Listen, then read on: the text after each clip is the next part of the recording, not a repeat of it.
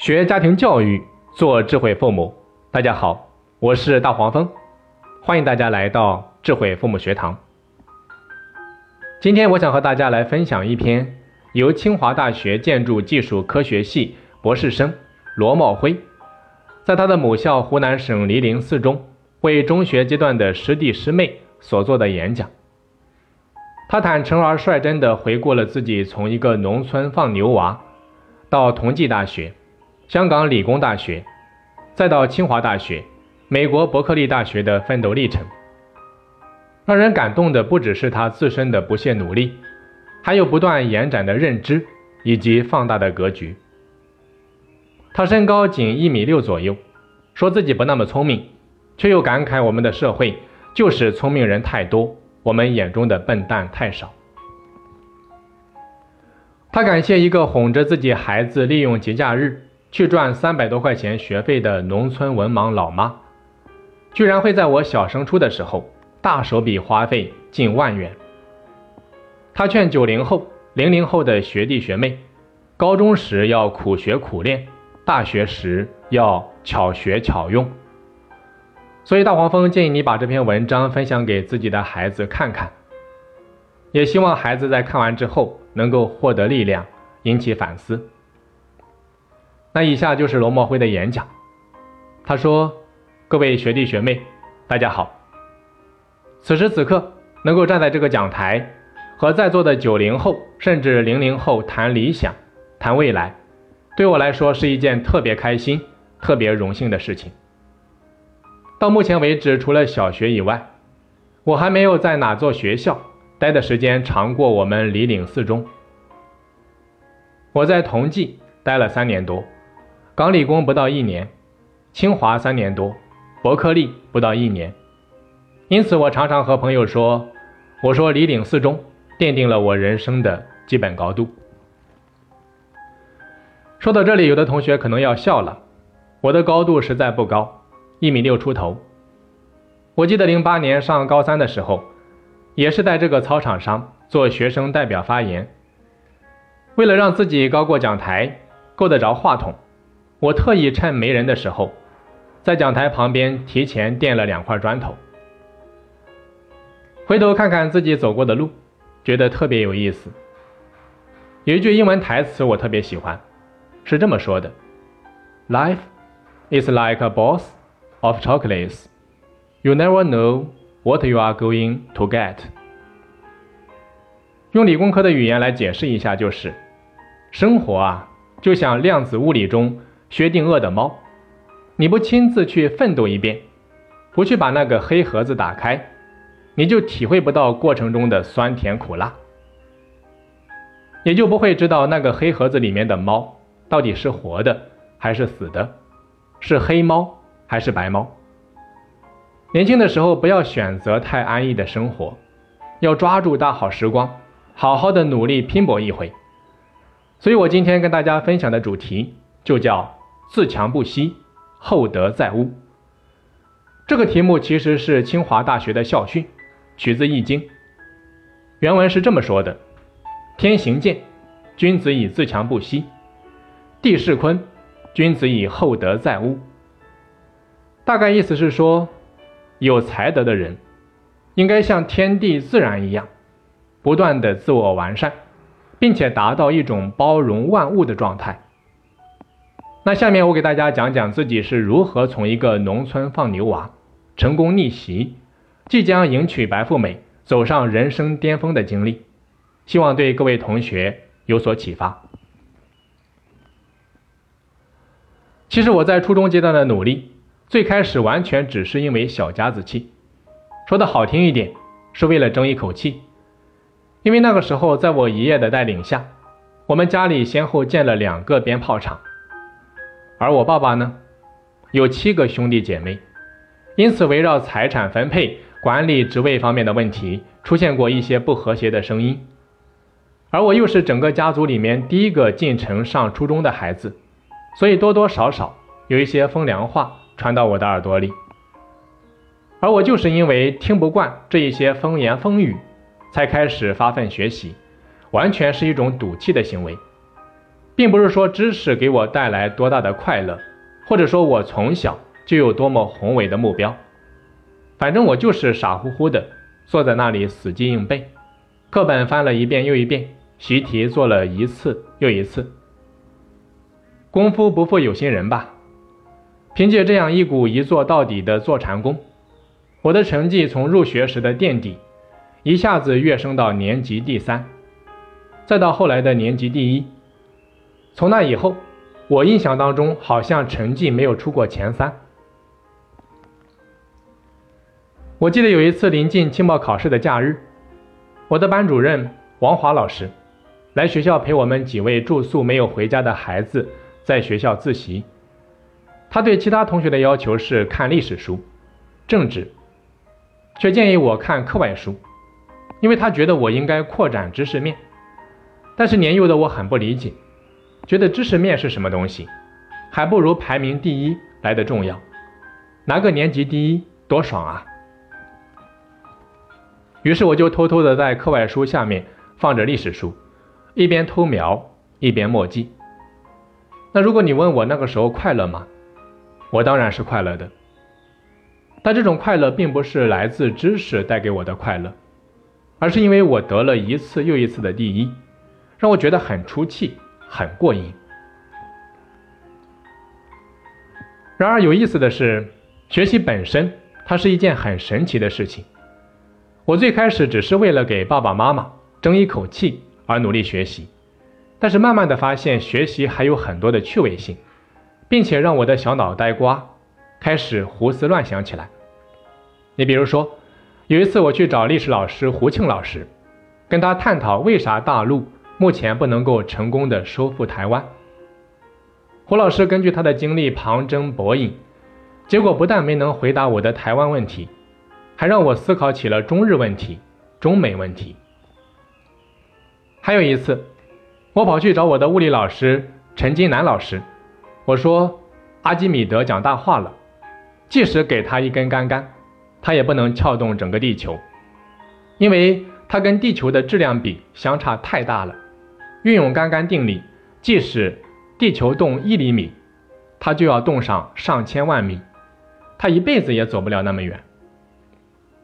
结果陈老师轻松的跟我说，用不着那么复杂，他根本找不到那个杆杆的支点。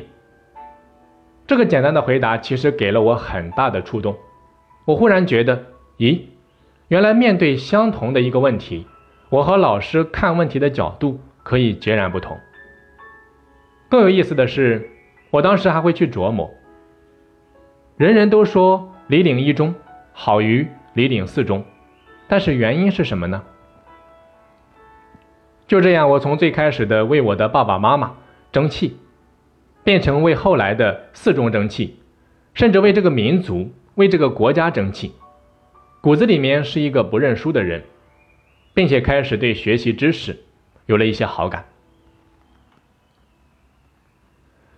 等到我初中毕业，面临去一中还是去四中念高中的时候。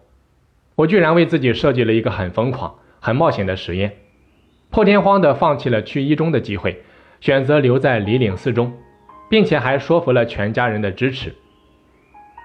我相信大家都知道，在农村，一个家庭里面能有一位上一中的孩子是一件非常荣耀的事情。而我当时为什么这么意气用事？其实很大程度上是受到易木君老师的影响。他可能并没有意识到，我也从来没有和任何人说过这件事，但我至今还记得有一次我和他的聊天。当我们聊到教育资源问题的时候，他说：“一个城市的教育资源，百花齐放，远比一枝独秀更重要。”这让我隐隐约约地感受到教育资源分配不均匀对整个教育体系的危害。再加上我又是一个自命不凡的人，于是就有了这么一个冒险的实验方案。当时方勇校长把原本坚决反对我留四中的爷爷叫到了校长办公室，当着我爷爷的面问我愿不愿意留在四中。我至今还清楚地记得我的回答。我说：“大家都认为四中不如一中，但我是四中人，我愿意为了母校争这一口气，证明咱们也不差。就这样，我义无反顾地开始了人生中的第一个实验。但是让我感到庆幸的是，在四中的各位良师益友的帮助下，尤其是在陈鑫老师、文家学老师、刘礼香老师的指点下，我想说这个实验没有失败，因为他给我深深的烙上了四中的印记，成为我日后不断拼搏的动力源泉。进入在高中阶段之后，虽然我成绩很好，但我仍然把自己归为不那么聪明的一类人，继续坚持苦学苦练的做法，名列前茅的撑过了高中三年，并和一群志同道合的同学拿到了大学的录取通知书。说个小秘密啊，高中结束之后，我心里是很不舒服的，很不满意的，因为没有考上清华北大。让我觉得自己对不起母校，没有给咱们母校挣够脸面。那以上就是大学前那个天真、偏执但又特别努力的我。为什么我要花这么长的篇幅给大家来讲初中和高中的经历呢？其实我是想说明三个问题。第一，一个人的命运在起步阶段是具有很大的偶然性的。当一个机会摆在你面前的时候，你如果抓住了，可能就改变了你的一生；你如果没有抓住，那么抱歉，等下次吧。但问题是，谁知道下次机会要等到什么时候呢？所以，当在座各位面临中考这个机会的时候，请你记得，千万要走过路过，不要错过。等你们再长大一些。真正货比三家之后，你会发现，这绝对是你一生中为数不多的一次机会。第二，在上大学以前，我的学习方法归根结底只有一招，那就是苦学苦练。